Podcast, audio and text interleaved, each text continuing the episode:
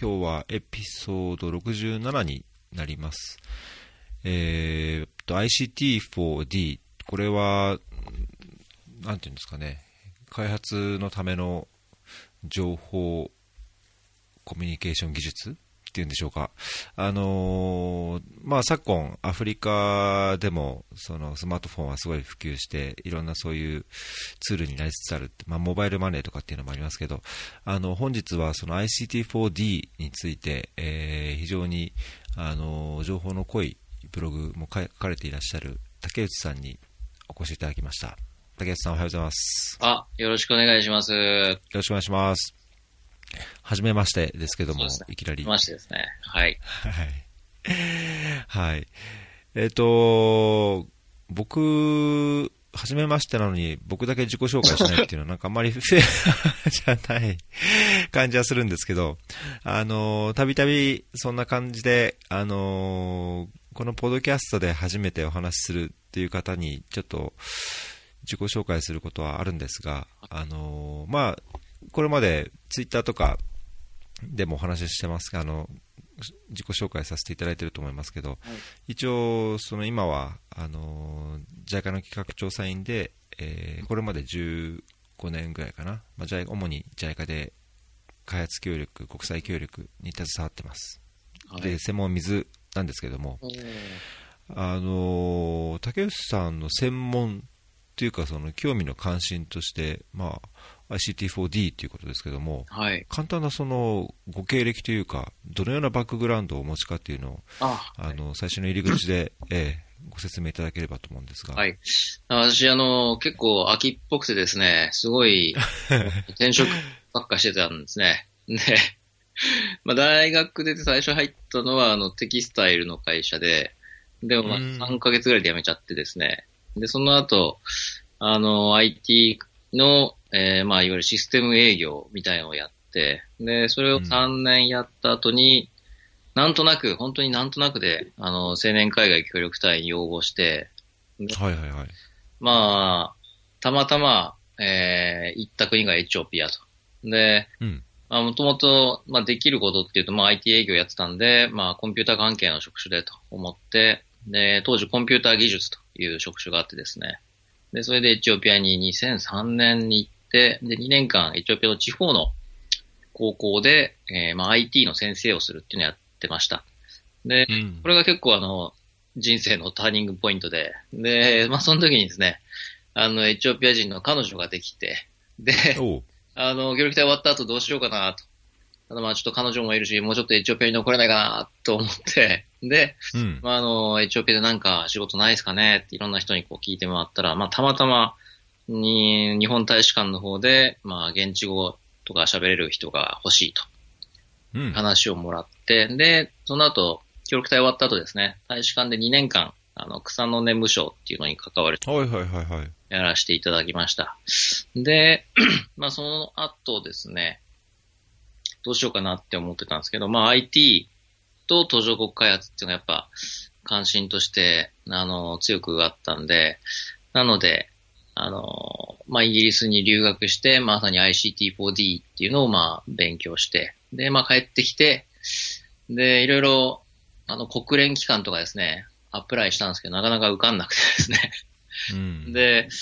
えー、困ったなと思いつつ、でもどうにか働かなきゃなと思って、派遣でえー、JICA の、えー、仕事を1年ちょいやってたんですね。おいわゆる派遣スタッフっていう感じで。うんうん、で、その間に、まあ、JICA の社会人採用っていうのがあって、まあ、それを受けて、まあ、運よく受かって、で、2010年から JICA で働いて、で、まあ、まさにあの、やりたかった IT 分野の途上国のプロジェクトなんかもやらせてもらって、うん、で、まあ、そうこうしているうちに、まあ、何部署か回って、で、まあ、JICA は、あのー、やっぱりこう、いろんな部署、いろんな分野をこう、なんですかね、点々とする、まあ、うん、ジョブローテーションがあるんで、まあ、はい、ICT に絡むことだけやるっていうのは難しいなっていうのを、うん、で、この4月にですね、転職して、今はアビームコンサルティングっていう、まあ、IT コンサルに身を置いて、まあそこで、こう、途上国の、えー、仕事をするっていうのを、まあ始めたところといいう感じで、結構いろいろと点々と なるほど。してきました。今のそのコンサルティング会社っていうのは、その途上国開発というか、いわゆる開発コンサルみたいな業務もされるんですか？そうですね。会社としては全然あの違うんですけど、会社はなん、うん、ままさにこう、IT を軸にしたビジネスコンサルみたいな、あの、日本の企業さんにシステム導入のコンサルをするっていうのをメインでやってるんですけど、まあ、その中にあの、非常に少人数でですね、途上国の仕事をする部隊があって、で、うん、まあそこに入って、まああの、例えば JICA のこう調査だとか、他の省庁の調査だとか、まあ、もしくは直接企業さんから、まあ、依頼される、まあ、途上国関係の、まあ、調査やったりとかですね。まあ、そんな感じと、うん、え、やってます。なるほど。あれですね、もう今のところでいっぱい ちょっと聞きたいところがあるんですけど、最初の、まず、あのー、経験された後に協力隊に行かれたっていうのは、それ、あれですか、にえっ、ー、と、2、3、2、2、2、ん？違うね、2じゃね、えっ、ー、と、その頃は16の、10、12のいくつとかって感じですか？体重は。えっ、と、平成14年度3次隊ってやつ。14? あ、14の3ですね。えー、おー。なんかちょっと知ってる人いるかもいるかもしれないですけど、ちょうどエチオピアってあれですね、じゃあ、あの、ジンさんとか薬師さんとか、あ、あじゃ井上さんとか。そうですね。井上さんとか？ええあのー、ジンさん、薬師さん、あ、井上さん、うん、みんな被ってましたね。うん。そっか、大使館にいた頃もじゃあ結構、あれですね。斎、ね、藤さんじゃなくて。そうですね、斎藤所長、斎藤さんか。うん。なるほど、なるほど。いや、僕もエチオピアにそのずっと後ですけど、2013年から、10年後ですね、13年から16年までいて、まあ、その時もまた仁さんでしたけど。あ、そう、あの人3回ぐらい行ってますから。そうそうそう。えー、その、まあ、あの、最初に働かれてた、あ、その繊維でしたっけ？その後に行った ICT 関係のところから隊員としてコンピューター関係に行ったのがなんかその今にすごいつながってるのかなと思うんですけど、はい、その ICT4D っていうその、まあ、開発におけるその情報コミュニケーション技術っていうものにこう関心を持った理由、そこにこう食い込んでいった理由っていうか、きっかけはななんか具体的になんかあるんですか？そうですね。あのー、まさにその協力隊にいたときに、私あのー、首都のアジサベバじゃなくて、そこから北に400キロ行ったデッセイっていう、まあ地方都市の高校の先生をやってたんですけど、うん、あの、最初に配属されて、じゃあ週何回授業があるのかなとかみたいな話を先生たちとしたら、いきなりなんかこう、うん、1週間、5日間あるうちに2日間は計画停電だ。みたいな感じで、おご、こんな授業できないじゃねえか。っていう感じだったんですけど、まあそうこうしてるうちに、赴任してから3ヶ月、4ヶ月ぐらい経った時ぐらいだと思うんですけど、いきなりあの、各教室にパナソニック製のですね、液晶テレビ60インチぐらいのやつがバンバンバンバンってこう10台ぐらい入って、校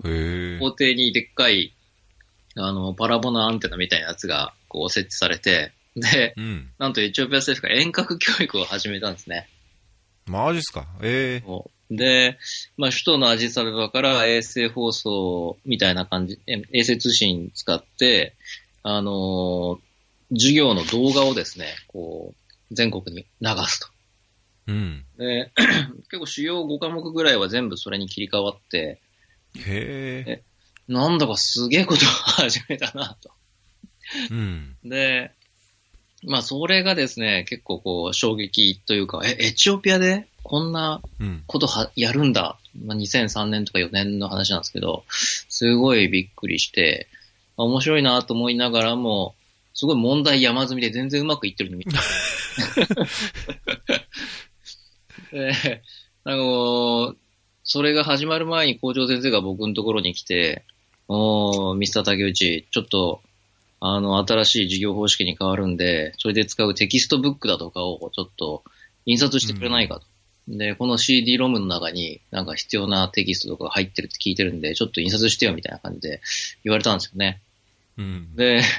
なんかその CD 開けてみたら、中にものすげえ量の PDF ファイルが入ってて、で、まあ、先生用の、まあ、先生が教える用のテキスト、またまあ生徒がまあ勉強する用のテキスト、であとはその、放送されるこう画面の中で、画面の中の先生が喋ってるスクリプト全部みたいな感じで、なんかすごい量のですね、ファイルが入っていて、いや、校長先生、これマジ印刷するんですか？うちの学校、あの、お金がないからインクとか買えないんで、あのそもそも授業でもプリント配っちゃいけないって決まってない。です。テストの時だけ、なんですかね、まあ印刷していいみたいな、そういうルールがあるにもかかわらず、これ無理ですよ。で、校長先生もなんか泡食っちゃって、いやー、なんか、隣の学校の分までうちが印刷するって言っちゃったんだけど、みたいな感じで、無理です。無理ですから、みたいな。で、まあそんな感じで始まったもんで、もう先生たちもこう、今日授業でどういうことなのかなってあんまりよくわかってない状態で。でもまあ、スイッチオンすれば、一応授業は自動的に始まるわけなんですよね。うん、えー、でもまあ授業がまあ1時間あるとしたら、そのうちのもう50分とか55分ぐらいはこう、ただただビデオを見るだけみたいになっちゃってて。で、先生も、まあ最後の5分ぐらいラップアップの時間ではあるものの、なんか、そんな、締められないじゃないですか。で、せまあ途中で質問するにも質問できねえし、みたいな。で、まあ、しかもですね、こう全部授業英語だったんですね、言葉が。うん、で、一応エチオピアの、その、教育省が決めてる、まあ、ルールでは、高校その授業は英語でやることって決まっているので、その英語ので教えてる教材しかないのはわかるんですけど、まあ実態は田舎に行けば田舎に行くことみんな現地語で先生が教えてるんですよね。うん、うん。なのでいきなり全部英語に切り替わっちゃって生徒もなかなかついていくの難しい。先生も ちゃんと聞けてるのかどうかはわからないし。しかも教材はあの、南画のがあの会社が作ってた教材で、おあ、そうなんですね。うん、あの、南アフリカのこう人たちが先生として登場して、あの、流暢なネイティブな英語でやってくれるんですよ。うん、みんな結構ポカン状態で。で、案の定ね、たまにこう通信状態が悪くて切れちゃうとか、そもそも電気が停電で、あの、切れちゃうとか、なんでもう問題山積みでですね、それだけども、もう本当エチオピア全国500校以上に一斉にそういうのが導入されて始まったと言うんで、いやー、これまあ可能性をすごい感じつつも問題山積みだなー。と。でもまあなんか、いろいろちょっと調べてみると、日本はあんまりやってなかったと思うんですけど、割と他のまあ世銀とかアメリカとかカナダとか、あとまあ北欧系のドナーとかって割とこう ICT を活用した途上国支援のプロジェクトっていうのをやってるんだなっていうのを知って、はいはい。うん、で、まあきっとまあ似たような感じなのかなと。その可能性はあるけどうまくいかないみたいな。なんで、そこに面白さを感じてですね、うん、あの、じゃあ、そこを何とかこううまくいくような、こう、仕事ができたらいいなと思って、まあ、この分野にちょっとこう、かじりついてきたっていうような感じですね、きっかけとしては。なるほど。あれ、そ何百個もあったってことは、あの、デッセはテベットじゃなくて、本当に普通の高校。に行かれてたんですか？あの、プレパラトリースクールでしたね。うん。うん。えー、その、じゃあ ICT4D っていうのも、あの、僕その定義っていうのをちょっと、あの、よくわからないところなので、あの、この後お伺いしたいんですけども、その教育における、ICT という情報科学技術の活用みたいなところが、やっぱり一番の入り口で一番の関心っていうことですか？そうですね。入り口はそこでしたね。入り口は、まあ ICT for Education っていうような感じで、まあ、そこが入り口ではあったんですけど、まあ今はじゃあそこが一番かっていうと、まあそういうわけでもない。あ、そういうわけでもないですね。で、なんか ICT40 って定義は何だろうっていうと本当に ものすごくバッしてるなっていう気はしていて、うん、まあ途上国開発のためのこう ICT の活用、うん、なら何でも、まあ ICT4D だろうというくらいで考えていて、で、まあ ICT って言った時に、まあ、ものすごいこう、まあ種類もあるし、その使える分野も、まあ ICT っていう分野って、まあもちろんその ICT のインフラを作るっていう意味で光ファイバー引いたりだとか、まあ、ICT 分野っていうのはあるけれども、ICT4D って言った時には、じゃあ教育で使うとか、農業で使うとか、医医療で使うとか、まあ、ものすごいいろんな分野で、こう、ツールとして、まあ、使っていくものなんで、うん、なんかその教育分野に、あの、限定してっていうよりかは、もう、ありとあらゆる分野で、まあ、どんな風に使えるのかっていうところに、今、関心が、あありますね。なるほど。あのー、これリンクを貼って、ぜひ関心のある方には見ていただければと思うんですけど、その ICT4 デベロップメントとして ICT4D っていうあのブログを書かれていて、えー、まあ、その中ではその今、もう最近だいぶ定着した感のあるその SDGs とか、うん、まあ、いろんなあのものにおいてその ICT っていうのがどういうふうに使われるかっていろんな事例があのご紹介されているのであのぜひそこら辺も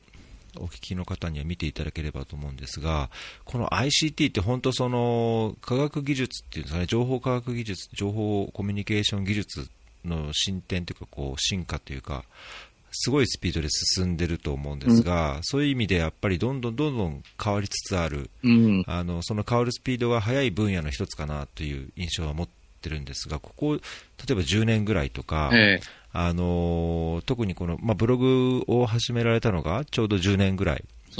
前ということで、9月ぐらい9年ですよね。はい。なので、その間になんかこう、どんなような変化してきて、今どういう状況にあって、仮に今後、その、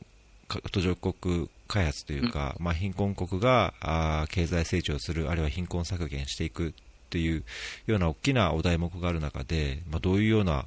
あの展望があるのかっていうのがざくっとした感じですけど、その ICT4D のトレンドみたいなところを、ちょっと簡単にでもご説明いただければと思うんですけど。そうですね。あの、まさに10年ぐらい前、まあ、協力隊にいた頃から行くと15年ぐらい前ですかね。まあ、その、こう、ウォッチングしてて、思うのは、まあ、本当に変わってきたなと思いますね。で、最初の頃って、まあ、さっき紹介したエチオピアの遠隔教育みたいな、形で、まあ、わかりやすい ICT の利用というか、どちらかというと、こう、先進国でもやっている、その ICT の、こう、活用方法だとか、いわゆるソリューションっていうものを、こう、途上国に持っていって、で、まあ、途上国でも、こう、先進国と同じような効果が出るんだろう、みたいな、まあ、そういうことでやってるのが多かった気がするんですよね。うん、で、まあ代表的なのでいくとテレセンターっていうのがあって、ええ、センターって聞いたことありますかね、高橋さん。テレセンターって、その言葉自体は聞いたことないですね、僕。あ、そうですか。あの、うん。まあ、もともとは確か北欧とかだったと思うんですけど、の方、はい、の、まあ、2000年ぐらいに、その、インターネットがだんだんこう普及していった時代に、こう、デジタルデバイドってまあ言葉が結構流行り出して、で、はいはい。まあ都会にいる人はこうインターネットを使っていろんな情報にアクセスしたり便利になったりしてるけど、田舎にいる人はまだあんまりそこまで通信環境良くなくて、あうんうんうん、情報にアクセスできなくて、ちょっとここで格差が生まれちゃうみたいな。まあそんなこう課題がこう取り上げられ出して、で、北欧の方でなんかテレセンターっていうのが始まって、今まあ、田舎にインターネットカフェみたいのを作るっていう、まあそういう取り組みだったんですよね。でまあ、自宅でそのネットとか使わなくても、そのインターネットカフェみたいなところ、テレセンターに行って、えー、インターネットを使ったりだとかできますと。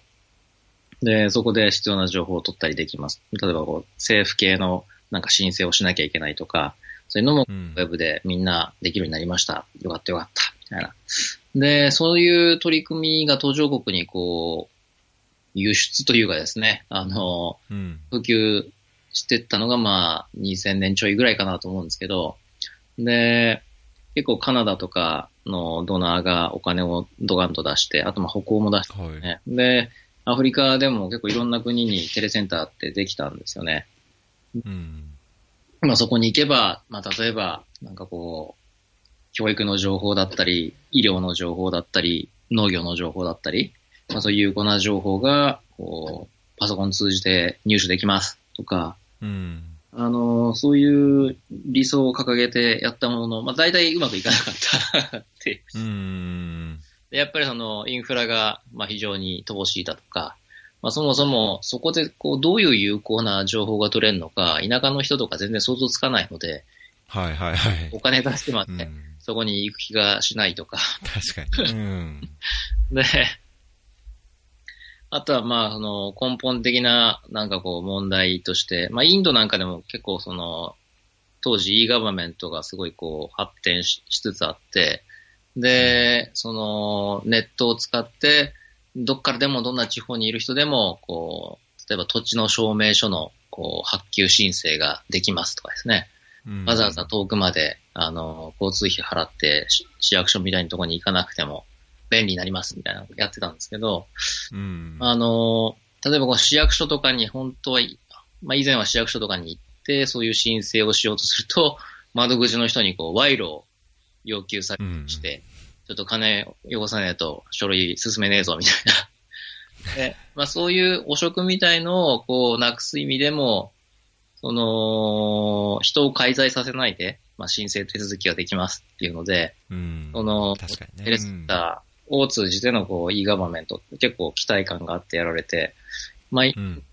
まあ聞いてるといいなっていう気がするんですけど、まあ一方で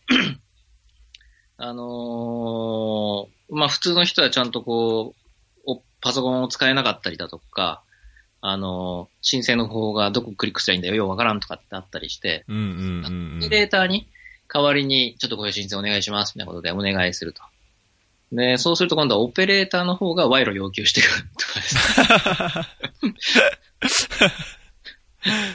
で、まあなんかそういう問題っていうのはまあ昔からあって、で、まあそういうこう、まあそういう時代を経てだんだん変わってきたかなって思うのは、もう、まあ先進国でやってることを途上国に持っていくっていう話から、やっぱり途上国には途上国にあった、こう、ソリューションが必要だよねっていう考えに変わってきて、で、例えば、その、ケニアのエムペサみたいな、うん、あの、モバイル送金だとか、あれはあの、先進国ですごいうまくいってるのを途上国に持ってったっていうよりかはもう、まさに、そのケニアでニーズがあるから、えー、うん、えー、始めて、で、まあ、普及してったっていう、そういう背景があると思うんですけど、まあ、その途上国にあったものを、まあ、作っていこうと。うん。まあ、そういうふうに、こう、トレンドとしては変わってきたのかなっていうふうに思いますね。えーまあ、さらに、あの、リバースイノベーションとかってちょっと前に。あ、はいはいはい。うん。まあ、そこで途上国向けにこう考えたソリューションが、今度はまたあの、先進国の方にもこう波及していくですね。まあ、そういうのもあるかなっていう、そんな流れをこう感じますね。うん、なるほど。で、なんかその、えー、あ、どうぞどうぞ。あ、続けてください。で、なんか一方で変わってないことっていうのもやっぱあって、うん、で、えー、さっきの、その、インドの e ガバメントの話じゃないですけど、なんか結局、その、ICT はまあツールであって、プロセスを早くしたりだとか、その、便利にしたりっていうことはできるんだけども、本当の、こう、問題解決の、こう、にできるかどうかっていうのは、結局人に絡んできたりだとか、まあ、なんていうんですかね、まあ、文化に絡んできたりだとか、なんかそういうところが、あの、変わらないっていうのは昔から一緒かなっていう気がしてますね。なるほどね。当時、うん、まあ、協力隊終わって、大使館で働いた後に、イギリスのマンチェスター大学ってところで ICT4D 勉強して、で、はい、まあ1年かけて勉強したんですけど、まあ一言で言うと、その、いや、ICT はツールだよと。あの、結局大事なのは人だよ、みたいな。まあそういう、こう、事例を山ほど、えー、勉強してきたみたいな感じだったんですよね。で、2016年度の、えっ、ー、と、世銀の、えー、ワールドディベロップメントレポート、毎年世銀が出しているレポートのテーマがまさに ICT で、うんうん、えー、そこで書いてあることを読むと、やっぱり、いろいろ事例のこう、種類だとか変わってるんですけど、やっぱりこう、その中でも、あの、結局、まあデジタルになったとしても、アナログの部分がすごい重要みたいなんですね。うん。そういうことが、まあ書かれていて、まあその議論ってここ10年ぐらい全然変わってないなっていう気はなるほど。それは面白いですね。やっぱり技術的ないろんな変化があったり、活用事例があっても、人はやっぱり大切だと。なんかその あのー、そことちょっと思いついた質問というか、聞きたかったところで、あの、ICT ってその活用のここポテンシャルっていうのはやっぱりすごい大きいと思いますし、うん、なんかその新しいツールとして、場合によってはその革命的になんかいろんな行動が変わるとか、あのまあ、経済活動にも影響するっていうことはあると思うんですけど、あの本当にそのデファクトスタンダードになる前の段階って、その情弱であるほあればあるほど、やっぱりその恩恵に預かれないっていうことにもあるかなと思うので、そういう意味でも利用者側にとっても人でしょうし、うん、その発信する側というか、活用する側にとっても人っていうのはやっぱりすごい大切なのかなっていう印象ですけど、今後もやっぱり人、人が大切っていうのは変わらない、うん、そのトレンドは変わらないんでしょうかね。そうですね。あのー、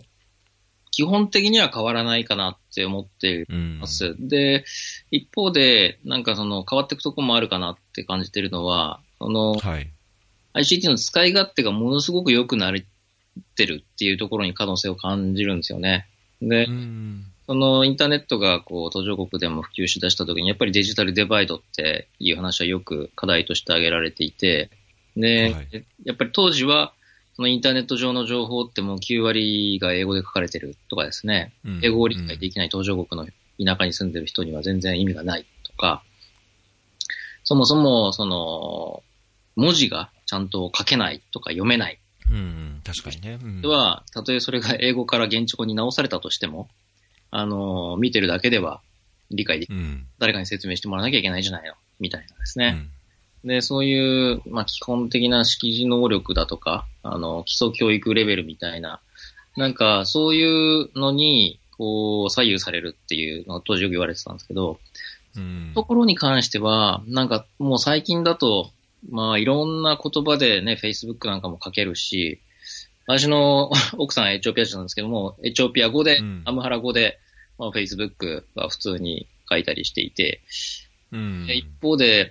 コンテンツもどんどんこう、文字だけじゃなくて、あの、動画がどんどん使えるようになってきて、確かに。うん、あ動画だったら別にこれ文字読み書きできなくたって、見てわかる、わかるよね、と。うん、で、まあそれも配信する側だだ側だけじゃなくて、このユーザーサイドでも簡単に動画が作ってアップできるようになったりとか。うんうん、なんかそういうのを見ていると、その、ツールとしての使い勝手ががすごい上がってきたことで、以前ほど、その、まあ、教育レベルとか識字能力とかそういうところに左右される部分っていうのは減ってきたのかなっていう気はしますね。なるほど。なんか最近だと、その、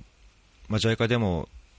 確か研修があったと思うんですけど、うん、そのブロックチェーンのような新しい技術、うん、あのまあ、その社会開発というか、あの NPO を含めたソーシャルなその社会課題解決っていう中でも、そのブロックチェーンの活用ができないかとか、うん、っていうのは、まあ、やっぱりすごい議論はここ、特に1、2年ぐらいですかね、すごい、えー、活発になってると思いますけど、そのまあ、ブロックチェーンに限らず、まさにそういう新しいテクノロジーみたいなものっ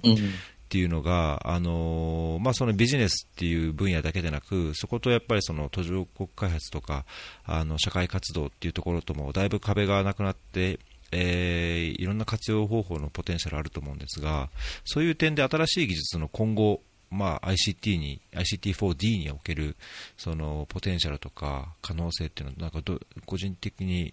竹内さんの中でどういうようなものを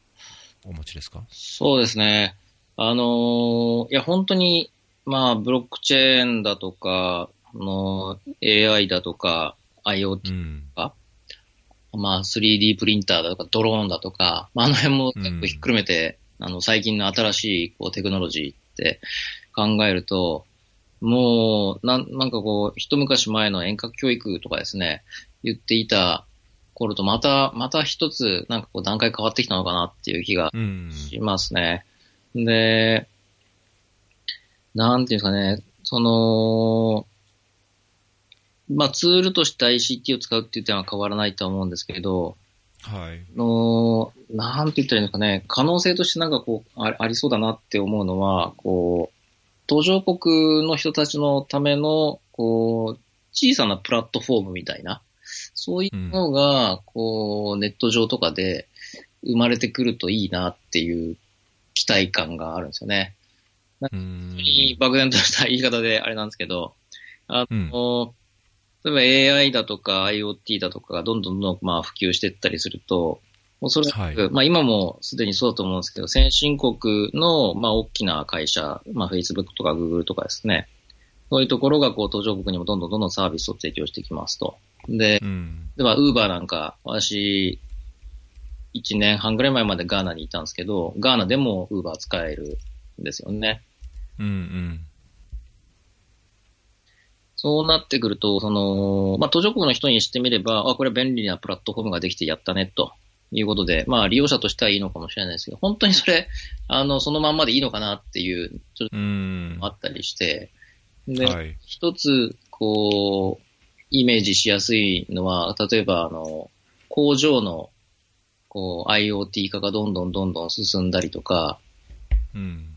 あの、3D プリンターの利用がどんどんどんどん進んだりっていうのを考えると、なんか今まで、こう、途上国って割と先進国からの、こう、またトヨタみたいな会社をこう誘致して、で、うん、そこで、エチオピアならエチオピアにトヨタみたいな会社が工場ができて、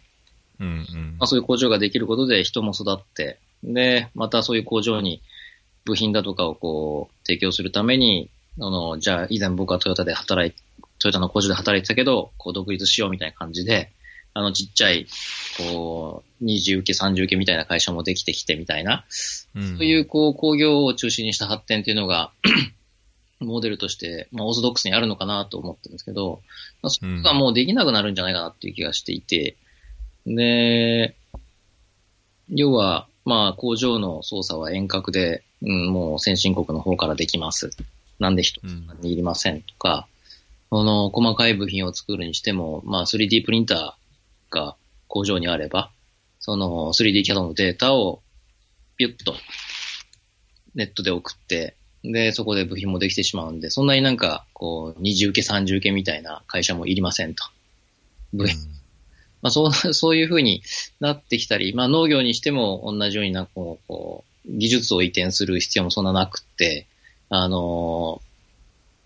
IoT デバイスだとかをこう使って、まあこの時にやればいいと。で、農場だけ、だけ、場所だけ、その途上国にこう構えることができたら、管理は全部先進国の方から遠隔でできてしまうとですね。うんまあ、そういう感じになってくると、本当にこう、場所だけの提供というか、もしくはユーザーとして、あの、使う、使う側としての、こう、立場しかなくて、まあ、本当、東上自身が ICT を使って発展するのか本当になんかそこはすごい、個人的には、こう、課題として出てくるんじゃないかなっていう気がします。なるほど。うん。じゃあどうなのかってなると、まあ今、あの、個人データ保護とか、いろいろ EU の方とかでも新しい法律できて、はい、まあ変わってきつつありますけど、まあ、ああいう感じでこう、なんていうんですかね、こう、その国に閉じた、その地域に閉じた、こう、閉じる、閉じるべき法律みたいなのができてくるのかもしれないなとか、うん。うん。まあ、もしくは、まあ、なんかこう期待したい方向としては、さっき言ったちっちゃいプラットフォームがいっぱいできるっていう話じゃないですけど、あのー、例えばじゃあエチオピアのデッセイならエチオピアのデッセイだけ、デッセイだけで、まあこう人が使ってるような、こうネット上のなんかこう、プラットフォームができて、で、そのが、もういろんな国にちっちゃいのがいっぱいこうできて、で、必ずしもみんな Facebook 使うわけじゃないと。なんかまあそういうこう、本当ニッチなところで、こう、ちっちゃいこう、プラットフォームができていけばいいかなっていう気がするんですよね。で、なるほど。みんながみんな、こう、ウーバー使うんじゃなくて、あの、まあ、例えば、ウーバーみたいな会社が じゃあ、あの、トラクターのレンタルも始めますとかですね、あの、レンタルも始めますとか、あの、うんまあ、農業用機材のレンタルも始めますとかってやり出しちゃうとちょっと残念だなと思っていて、そうで、で、じゃあもうエチオピアのデッセイの農家の人たちを対象に、えー、そこならではのそういうサービスを始めますみたいのが、まあ、途上国の方で、こうポコポコと起きてくる。まあ、なんかそういうのが理想かなっていう気はするんですよね。なるほど。まあ、なんかいわゆるじゃあそういう現地のニーズ、その場所、その国、その地域そこの場で必要なニーズを、うん、まさに社会企業的に、まあ、ICT を活用した社会企業的なものが、あの普通に途上国でもポコポコポコポコ出てくる方が、何かこう、でっかいものに巻かれ、こう覆われて長いものに巻かれるよりは、やっぱり健全、っていうか望ましいっていうようなイメージ。そうですね。で、ちょうど昨日ですね、あの、私と一緒にブログをやっている、あの、野、うん、さんという人が JICA でブロックチェーンの勉強会を開いてですね、うん、えー、その勉強会に僕も、あの行ってきたんですけど。あ、行ってきたんですね。はい。うん、で、やっぱりなんかブロックチェーンの思想とかって本当この中央集権化じゃなくて、こう、そうですね。うん、非中央集権みたいな感じで、で、まあもともとこうね、政府が発行するお金が信頼できないから、あの、うん、政府を信頼するんじゃなくて、まあ技術を信頼して、そのブロックチェーンという技術を信頼して、その仮想通貨を、えー、作ろうみたいなのがこう、うん、思想としてあるじゃないですか。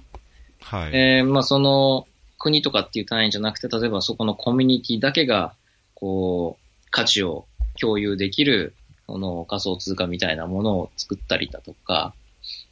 でもそういう動きなんかもこれから出てくるんじゃないかみたいな、そんな話もちょこっとあったんですよね。うんうんうん。で、なんかそういう意味で、こう、テクノロジーがうまく使われていくといいな、という気は、まあ期待としてありますね。うん、確かにね。まあ僕もその思想的なところはすごい強く共感するとこですし、まあ、そういう形で本当に現地から出てくる、まあ、リバースイノベーションになるような ICT っていうのはすごい魅力を感じますけど、まあ、一つ、あの僕が、まあ、これ ICT と言っていいのか、単なる新しいテクノロジーになるのか、あのルワンダのジップラインで、ドローン。あるじゃないですか、はい、ドローンで輸血をピュッピュッとこう配ってくって、ああいうのなんかすごい、まあ、どこでも今フィーチャーされてますけど、うん、あのー、すごいこう現地の状況に根ざして、その今ある技術を活用して、うん、でかつその現地の人があそれを運用していくと、うん、いうなんか一つの、あのー、事例としてはなんかいい、目指すべきところかな。で、水、僕水なんですけど、水の専門で、例えばその、本当に僻地というか、農村地域にある、あの井戸、ハンドポンプですね、はい、まあ、それの故障した時の対応っていうのがやっぱりもう昔から問題なんですけども、うん、そこにあの 2G とか、あの何でしたっけ、GSM でしたっけ、携帯の、あのえっ、ー、とネットワークの企画を取り付けて、こうポンプがこう動かなくなったときに、そのデータで自動的に、あれこれ1日、2日、3日使われてないと、これは故障してるんじゃないかっていうのをこう技術を利用して、えー、なるべくそういう壊れてる期間、ダウンタイムっていうのをこう短くしよう。うん、で、まあ、結果的にその村落の住民の人がいつでもちゃんと安全な水にアクセスできるようにしようっていうような活用の仕方をしたりとか、うん、まあ、本当、工夫の仕方によっては、まあ、いろんな投資とか技術的なこうインプットは必要、最初は必要かもしれないですけど、本当 ICT っていうのを、開発における ICT の活用っていうのはいろんな幅があると思うので、なんかそういうのに関われると面白いなっていう気はしますけどね。ね本当そうですね。うん、あのー、大きいところの話でいくと、その SDGs 達成のために、あのー、何が必要かって議論がよくあると思うんですけど、えーまあ、そもそもまず SDG 達成2030年までやるには、まあ、偉い金が足りんっていう議論があるじゃないですか。うんうん、はい。で、まあ、金が足りないんで、民間企業もぜひ、あの、貢献してください。ねうん、あともう一つ、そのお金じゃないところであるのは、やっぱりこうイノベーションが大切だと。うん、イノベーションが起きないと SDG 達成できないみたいな、まあ、そういう議論もあって、やっぱりまあそういう国際的な流れを受けて、JICA でも割かし昔に比べると、いろんな分野で ICT をこう活用するっていう、まあそういう発想が増えてきたんじゃないかなっていう気がしますね。なるほど。うん、まあなんかそういう展望としてはすごい、まあ明るい未来もこう、イメージできるところかなと思うんですけど、はい、あの冒頭、竹内さんの、あのご紹介の中で、今、あの転職をされたと、はい、いうことですけども、まああの本当 ICT4D っていうと、やっぱりその開発、まあ、国際協力っていう文脈は非常に強いとは思いますけども、はい、まあ、これまでその JICA で、あるいは協力隊大使館を経て、JICA でやってきたことと、まあ、今、その転職をされて、えーと、今後どうしていくかっていうと、その ICT4D っていう形にどういう形でどういう取り組みをされて、どういうようなこう、まあ、期待と期待を持ってやられているのかっていうところをお伺いしたいんですけど、まあ、そもそもこう転職されたのはやっぱりその ICT4D のことばっかり JICA にやってられないからっていう理由が大きかったんですか？そうですね。あのー、まあ、一つには、まあ、やっぱり、うん、ICT 絡みの仕事だけずっとしていくっていうのはちょっと難しい組織かなと。まあ、終わり方はあるにしても、やっぱりなんかそれだけやっていくってなると、やっぱり専門家だとか、あの、そうですよね。うん、サルタントだとかに、まあ、の方が絶対できるなっていうのがあったのと、あとは、まあ、10年近く ODA の、こう、仕事をやってきて、ぱりなんか ODA、ま、日本のって言ったらいいんですかね。ODA って割とこう特殊な業界だなっていうふうにしていて、うん、で、まあ、特にその IT 業界の人とかって、本当一握りの会社ぐらいしか ODA の案件にアンテナ張ってないような気がしたんですよね。うん。で、なんかそれは、なんていうんですかね、こう、社会としてもったいないというか、なんで、その途上国と関わるっていうきっかけをもっと広い、こう、業界の人に、こう、知ってもらうっていう方がいいんじゃないかなと。なるほどね。うん。よく最近、あの、いろんなところで使われてるなんか資料とかを見ると、その先進国から途上国に入っていくお金、流れていくお金のもう1割ぐらいが今 ODA で、9割ぐらいは ODA のお金じゃないって言われてますよね。で、まあ、先進国に住んでる途上国からの出稼ぎ者のご送金だったりだとか、うん、あの、もちろんその民間企業がこう投資していくお金だとか、そっちの方が圧倒的に多いと。うん、まあ世界的にそういう流れの中で、なんか日本って、まあ、私もちゃんと比較したわけじゃないですけど、なんとなくではあるんですけど、非常に日本の DA は閉じられてる、なんかこう、特殊な業界だなっていう感じで、うん、まあなんで、まあ今まではまあ ODA 業界で IT 分野に詳しい人みたいな感じでやっていこうと思ってたんですけど、まあちょっとこう、見方を変えて、うん、今度はまあ IT 業界で、まあ途上国に詳しい人みたいなポジションでちょっと広げていきたいなっていう思いもあってですね。なるほどね。うん、まあちょうどいいタイミングで、あのー、あんまりこう、途上国の仕事をやってない IT コンサルっていう、まあ会社で、これから途上国の仕事をやっていくチームを拡大するんで、人を募集しますっていう話を あ見てですね、これはもうたまたま偶然だったんですけど、うんうん、なかなか面白いかもしれないなと思ってですね。で、転職しましたと。で、まあ、新しい、まあ、場所に身を置いて何ができるかなっていうのは、まあ、まだ入って2ヶ月なんで、いろいろと模索中ではあるんですけど、うん。うん。まあ、やっぱり、なんていうんですかね。うーん、まあ、ODA の仕事もやっていきたいと思ってるんですけど、まあ、それとはまた別に、今度はこう、うん、ビジネスとして、まあ、途上国と付き合うっていうのもやっていきたいなと思いますね。うん、まあ、なるほど。なんとなく、その個人的な思いになるんですけど、うん、やっぱりこう、ODA はいいことはいいんですけど、まあ、ある意味なんか途上国の人から見るとお金くれる人っていうふうに見られちゃって、うん、で、うんまあ、その関係が、まあ、いいのかどうか、うん、なんか常にこう、心の奥底で引っかかるものはうん、ね。で、なんか、こう、お金をあげる側、もらう側、みたいな関係じゃない、こう、ところでもう付き合ってみたいなっていう思いが強いですね。なるほど。どうですか？今、その2ヶ月でしかないものの、新しいその環境で、そういうことをやっていけそうですか、うん、自分なりにこう思ってることを。ね、えー、まあまあまあ、まだ全然本当、なんとも言えない段階ではあるんですけど、まあせっかく転校したんで、うん、そういう方向になんとか持っていくようにいきたいなと。まあ、うん、ところですね。いや、いいですね。なんか僕も、あのー、思ってるニュアンスはすごい、あのー、すごい共感するところがあって、えー、あの、どこに行っても、やっぱりその、まあ、プロジェクトとか、そういう事業に関わってると、その、本当にそこの社会を、何かをこう価値観を変えるとか、うん、あの改善されるべきことが本当に根本から改善できるのかっていう疑問は常にやっぱり感じることが多くて、でそうすると、なんかむしろそういう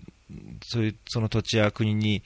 こう慣れ親しんで、うん、まあ、そこの人とこうつながりができたときにもっとこう社会的なこうあったらいいものを実現できるようなむしろビジネスを、うん、そこの国の人とやっちゃった方が、うん、もっとこう息の長くその国の発展の段階に応じたこうビジネス展開をしつつ、うん、さらにそのその国の社会がより良くなるように、あるいは経済にこう貢献するようにとか、あるいは雇用を増やすような、うん、いろんなこうアウトプットをするようなビジネスをした方がいいんじゃないかっていうのは、やっぱ行く国々で常々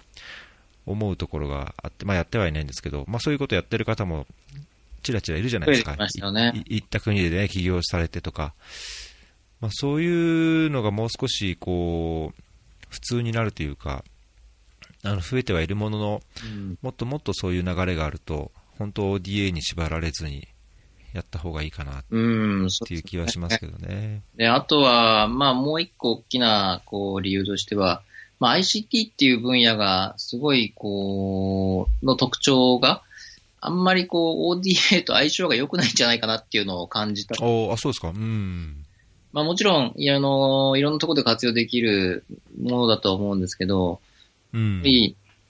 なんていうんですかね、こう、まあ日本の ODA 見てきて、オーソドックスな協力って、その、日本が戦後からここまでこう発展してきた日本の経験だとかを、まあ途上国にも、ちょっとこう、途上国用に、こう、カスタマイズして、こう、うん、提供していくみたいな、まあそういうのがオーソドックスな協力なような気がしていて、うんうんうん、と、まあ要は日本がこう戦後歩んできた開発の、こう、プロセスがベースになってるっていう気がするんですよね。うん、一方でじゃあ ICT 分野で、それが通用するのかっていうと、あんまり通用しないんじゃないかなと。確かにね。うん。いう気もしているし、まあ、途上国の方が本当に求めてることは何なんだろうなって思うと、その、先進国でも正解がわからないような、あの、うん、例えばその、今後 AI だとか IoT だとか、そういったものとどうやって付き合っていくんだと。話した時に、うん、いや、それまさにあの、日本もそれ悩んでるとこですみたいな、うん、にとよってこう、仕事がなくなっちゃうんじゃないかとか、多分同じ疑問をあの、途上国が持ってるんだと思うんですよね。確かに。うん。で、そうなった時に、なんかこう、いや、日本の知見をとか日本の経験をっていう感じじゃなくて、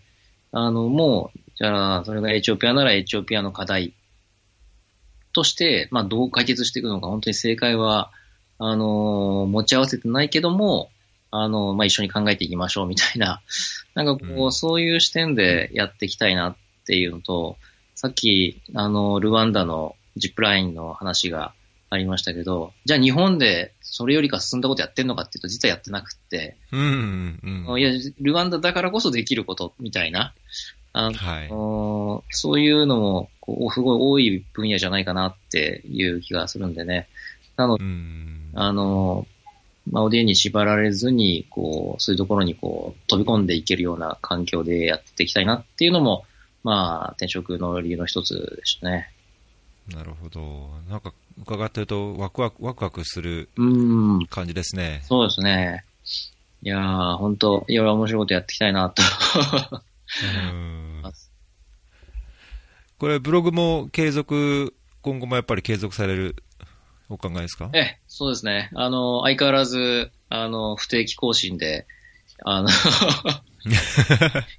あの、頻度がバラバラではあるんですけど、あの、最近、まあ、一緒にやってる、あの、加納さんをはじめとする、うん、まあ、一緒に立ち上げたマキとかですね、あの、一緒にちょっと、もう、まあ、ブログとしてやってるだけじゃなくて、まあ、ちょっとこう、団体にしようか、みたいな話になって、うん、おおそうなんですね。うん。まあ、NPO とか、そういう感じでちゃんとするわけではないんですけど、一応まあ、うん、任意団体っていうことで立ち上げて、で、うん、今後、ゆくゆくは、まあ NPO とかですね、なんかそういうのにも、うさせてってもいいかなっていうのをこう、ちょっと本腰入れて考え始めたっていうような。おそれまた面白いじゃないですか。うん。で、あのー、まあちょこちょこ勉強会をやったりとかですね、あのー、いろんな、ブログ通じて、まあ、協力隊の方とかが多いんですけど、やっぱ ICT4 分野で留学したいんですけどとか、あの、仕事をしたいんですけど、みたいな、そういう相談を受けることもあったりするんで、なんかまあそういうところの情報発信、もう少し、あの、力を入れて、なんかやっていけたら面白いかなとかですね。あの、関心ある人のネットワークをどんどんこう、つなげていくみたいなこともやっていけたらいいかなとか、まあそんな感じのことをですね、考えてます。えー、いや、僕も まあ、テックっていうとちょっとまたニュアンスが違うかもしれないですけど、まあ、その技術の、まあ、イノベーションっていうんですかね、こういうネット関係のものっていうのは、まあ、個人的に好きなのもありますし、それがやっぱりそういう社会課題っていうんですかね、国際課題の解決にこうどんどんどんどん活用されていって逆にこう本当リバースイノベーションのように途上国の方でいろんなそういう先進的な取り組みがあってむしろ先進国が学ぶっていうのは、まあ、増えると期待しているのでなんかいいですね。その団体化してよりこうなんか仕事としてだけでなくライフワークとしてさらにそうですこの ICT4D で、ね、いろいろやっていけるといいですね。うん。いや、本当そう思いますね。まあ、結構自分も秋っぽい生活なんですけど、ここは結構長い間2003年の協力大会。15年、今まで追っかけてこれてるんで、この、大丈夫かな？思ってるんですけど。なるほどね。ちょっと、あのー、もう本当に率直なあの感想で結構なんですけど、ええ。まあ、ICT っていうわけではないですけど、そのまあ、ポッドキャスト、はい、もう僕、これ始めるにあたって、その ICT4D のそのブログ始めるときに、あんまりそういう日本語でまとまった情報ってないよねっていう経緯もあって始められたっていうことでしたけど、僕もそのポッドキャストをやるのに、まあ、僕自身、ポッドキャストいろんな、あの聞くのが好きだったんで、いろんなの聞いてて、あの結構英語であの開発機関がやってるのはもちろんですけども、英語だと個人で、ええ。ーと、特にアメリカの人が多い印象ですけど、その社会開発とか、まあ、NPO のこう事業運用とか、成功事例の紹介とか、あるいはなんかそのソーシャルイノベーターというか、社会起業家みたいな、あ社会課題にこうどう解決していくためのこういろんな活動をしている人をこうフィーチャーしてやってる番組とかがあったんですけど、日本語っていうか、日本だとあんまそういうのを検索しても見つからないなと思って、なんかそういう、その音声メディアとして、で、かつそういうポッドキャストっていうすごいざっくばらんな感じで、できたらいいかなと思って始めたんですけど、その ICT4D 的な観点なのか、うん、その途上国開発というか国際協力、あるいはあの NPO みたいなところの視点でも結構なんですけど、こういうポッドキャストでのなんか情報発信っていうか情報共有っていうのもの、まあ、中身、内容的なところで構成とか扱う内容とか、うん、あの例えば編集とかですねいろいろ課題っていうか改善すべき点はあるんですけども、うん、こういうのってどんな印象をお持ちですか？あそうですね。ポッドキャスト、私もそんなになんかバンバン聞く感じじゃなくて、たまにあの、ニュース系のやつとか、なんかその、経済評論家みたいな人がやってるやつとかをこうちょこちょこ聞いてるぐらいだったんですよね。なんで、はい、こう、こう途上国開発絡みでこういうのがどのぐらいあるのか全然分かってな、ないんですけど、そうですね、あのー、面白いと思います、とっても。で、なんだろうなこう、まあ、自分が、まあ、できるかっていうとちょっと ハードル高いなと思うんですけど。あ、そうですか？だけどむしろ専門というか、なんかこういうの活用していろいろ、うん。ICT そうですね。絡みで。うん、なんか、あのー、5年ぐらい前からあの、神戸情報大学院大学って、神戸にある、その ICT4D の修士コースをこう持っている大学院があるんですけど、はい。そこで、まさに ICT4D の、まあ、基本的な、こう、科目みたいなのを一つ持たせてもらっていて、ずっと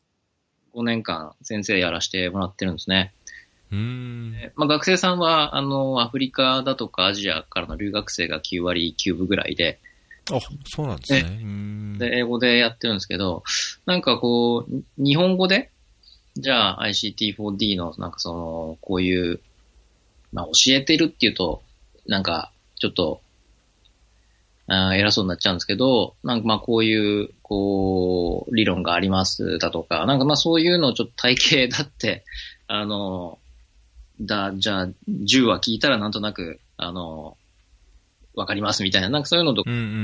出たら面白いかなとか、そんな風にもちょっと思いますね。うん。まあ結構、あの、なんていうんですかね、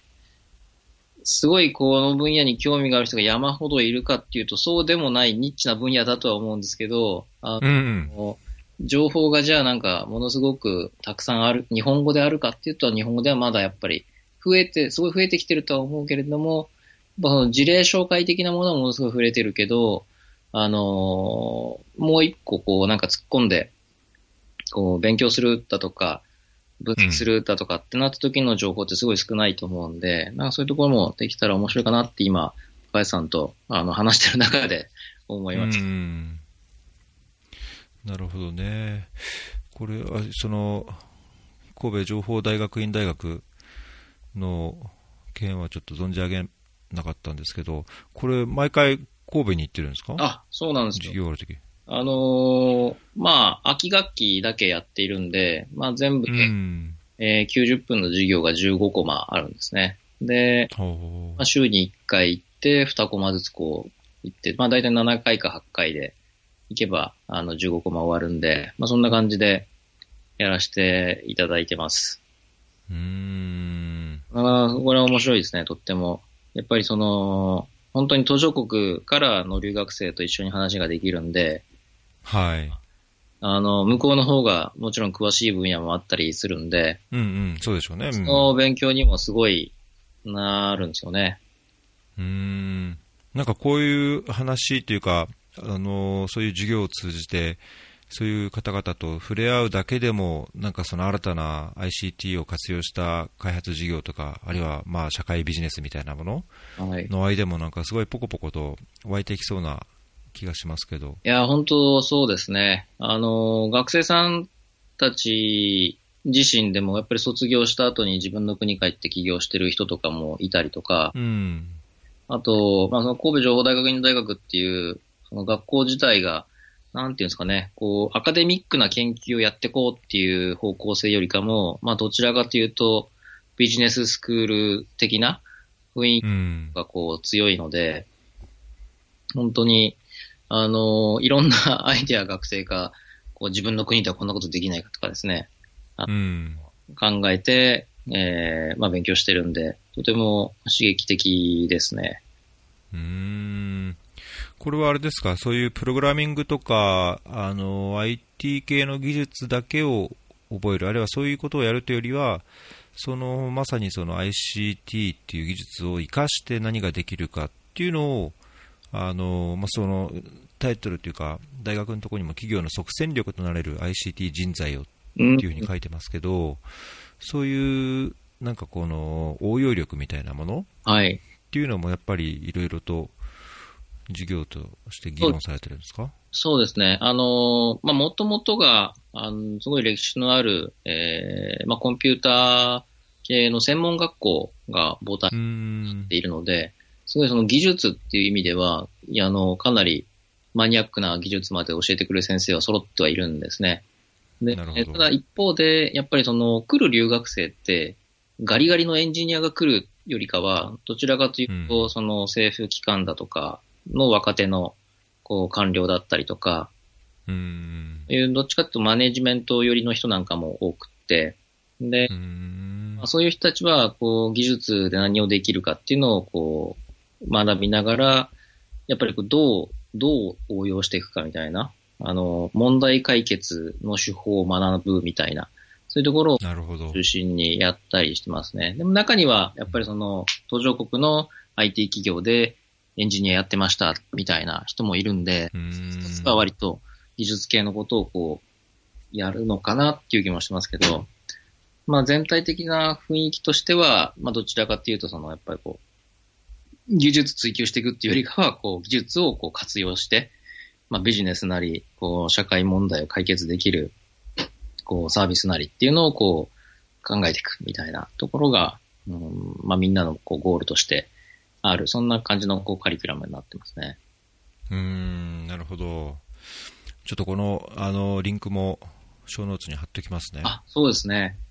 あの、非常に なんていうんですかね、マニアックなというか、とんがったというか、面白い学校だと思います。うん。いや、僕全然知らなかったですけど、すごい面白いですね。えー、まあ、特にその留学生がほとんどを占めてるっていう点においても、そうですね。やっぱりこういうのは、うん、変なプロジェクトやったり、変な研修やるよりは、よっぽどいいような 気がしちゃいますけどね。うん、はい。あの、時間もだいぶいい時間になってきましたけども、はい、